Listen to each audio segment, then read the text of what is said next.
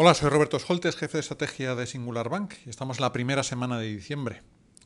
Las estadísticas muestran una cierta pauta estacional en las bolsas, con un mejor comportamiento medio en diciembre y enero que en otros meses.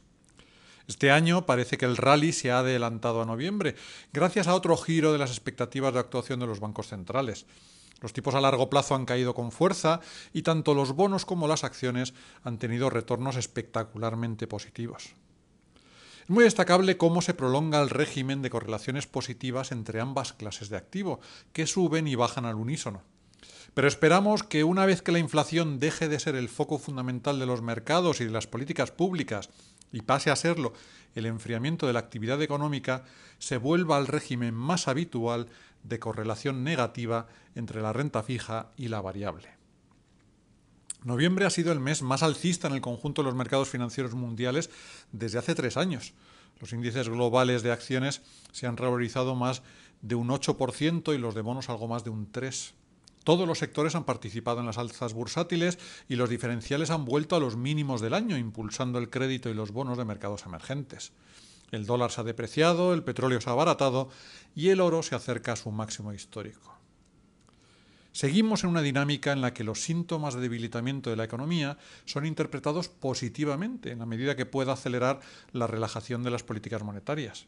Pero estamos llegando a un umbral a partir del que esto puede cambiar.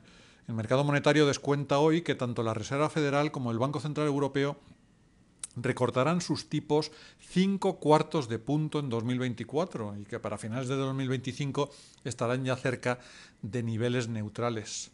Desde este punto, el margen para más buenas noticias parece exiguo. Si fueran a ir aún más rápidos, sería porque la desaceleración económica es muy abrupta. En este caso, sería improbable que los activos corporativos acogieran favorablemente los descensos de las curvas de tipos. Los diferenciales crediticios se ensancharían descontando mayor estrés financiero, rebajas de rating y aumento de los impagos de las compañías más vulnerables.